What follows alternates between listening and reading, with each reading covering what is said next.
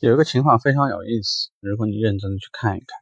其实没钱的客户呢，很多还不愿意按揭，或者呢非常在意这个手续费收入啊，或者说你这个车的话能不能有更低的利率啊，等等等等。但是有钱人呢，对于这个呢反而比较这个模糊，甚至说有些麻木。麻木能麻木到什么情况呢？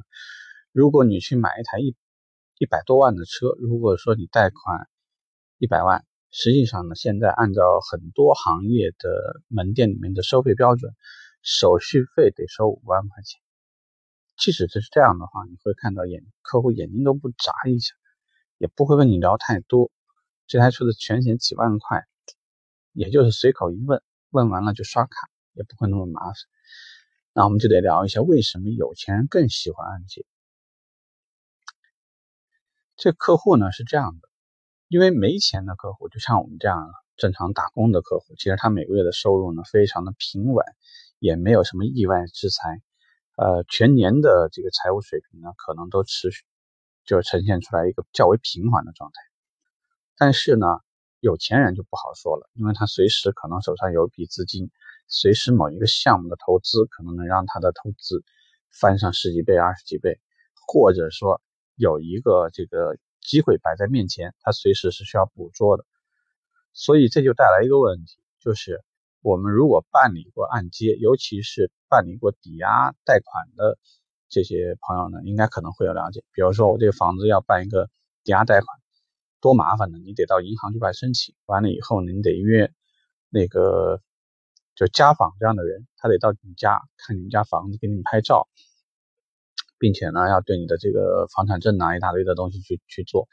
弄完以后呢，你也得到房管所，按照这个他的要求去办理那个抵押的手续。办完以后，资金呢才会按照比例的贷给你，也许是百分之六十，或者有时候百分之七十。像这样的情况，就是前后你给他办完的话，呃，如果不算特别加急，可能得半个月吧。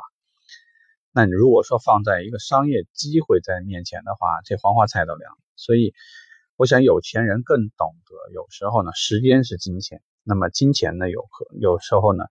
能够在某一个瞬间的时间发挥作用，对他来讲更有意义、更有价值。所以，宁愿说他手上拽着几千万，他不拿去全款买车，他也愿意说，因为给银行办理这个贷款呢。一方面能够为他的信用也可以做一定的积累，另外一方面，他跟银行借钱更麻烦。但是买车贷款这事儿呢，其实总体来讲还算容易的。那你说买房你贷款吧，我不炒房，其实如果我很那么多套房，有什么很大的意义？就很多人有可能他也未必会拿来说不停的去购房，包括有很多地方现在先购先贷的，也使很多投资的人少了这个渠道，所以。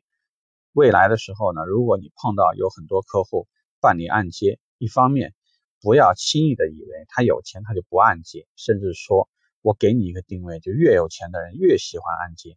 因为他越需要钱，越需要拿这个东西作为资本来把他的这个财富呢翻倍。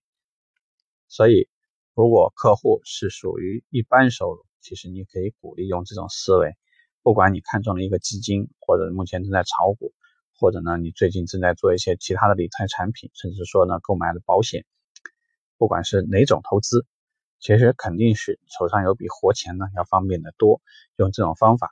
引导客户，最重要的一件事情，最后呢，能让你的金融渗透率能上来。我们其他的话题也跟大家聊过，按揭能够杠杆的业务太多了，所以做不好按揭，一切都是完蛋啊。呃，希望大家呢。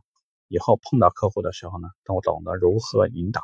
啊，如何去试着教育那些目前呢还没有贷款意识的客户。未来我相信有一天，所有客户买车百分之百都一定会按揭购车，全款购车的客户以后一定是越来越少的。OK，这个话题我们就聊这吧，拜拜。